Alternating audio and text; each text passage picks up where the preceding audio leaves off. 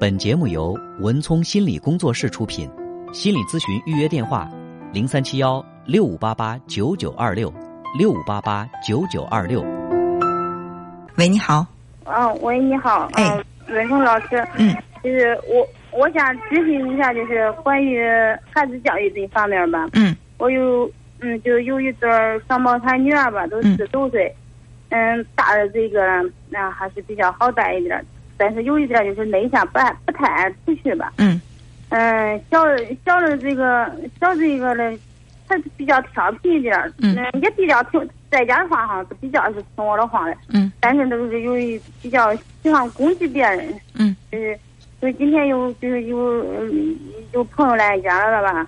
嗯。就是他不认识，他没见过。他是可能跟奶奶，我没在家，当时我没在家，他奶奶在场了，跟奶奶在那说话了，他就拿玩具。砸砸别人一下，砸过去了。嗯。事后我问他，我说你为什么拿玩具砸人家？晚上我回来我才知道这件事了嘛。嗯。我问他了，他说是，我我是扔着玩具玩了，我我没有，我就扔过去了。嗯。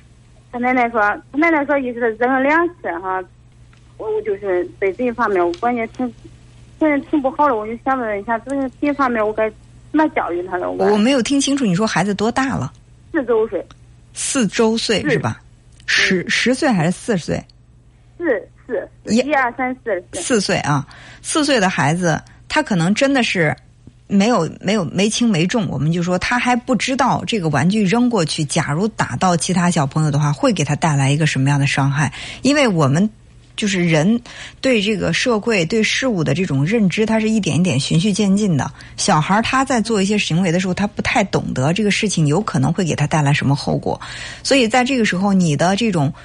过于严厉的批评和教育，有可能会强化他这个行为。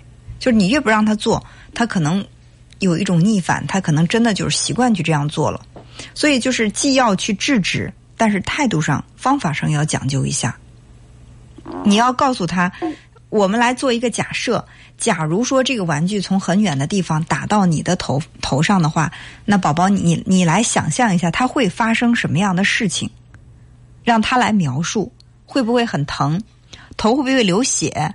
然后这个这个宝宝会不会受伤？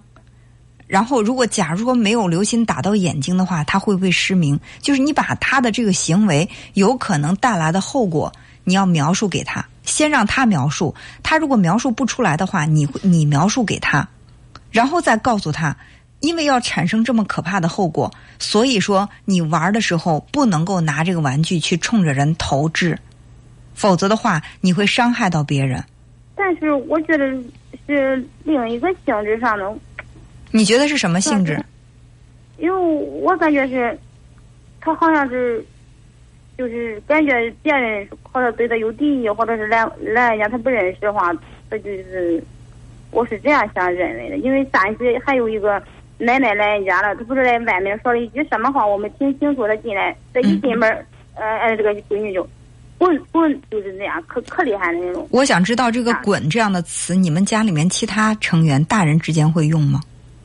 反正我其实我挺后悔的，就我就我我只有俺女儿变有变化吧。我觉得就是从有一次就是上一次，嗯，我我我可可可厉害了，可严重了，打了他，而且还跟他说了我。我从那以后，他我感觉他就变了。对，所以说孩子 孩子其实是大人的镜子。他映照出来的是大人的行为模式，他首先听到的那些就是爆粗口，包括打的这种行为，都是跟这个家庭成员学来的。所以，我们如果对孩子的这种说话方式讲究一下的话，那他都不会用这样的方式去表达。哦，嗯，但是他比较反叛一点，但是我感觉这个小哥哥。每个孩子都会有他自己的这种天生的性格。我们在节目当中也说过，一个人他的这种天生的气质类型，呃，是有一定的这种呃固定性的哈，就是他固定是他就是这样的一种性格类型。所以说，你不能要求每个孩子都是一样的。有的孩子可能就是他他相对来说活泼好动一些，甚至他的这种嗯攻击性会表现的更更明显一点。但是。小孩子就像是一个没有成型的一个一一个雕塑品一样。那么你塑造他的性格，你塑造他的言行举止，四岁我觉得一切都来得及。嗯，就在于你怎么去引导。如果说因为他有了这样行为，你去骂他一通、打他一通，那你只是让他学会了以暴制暴。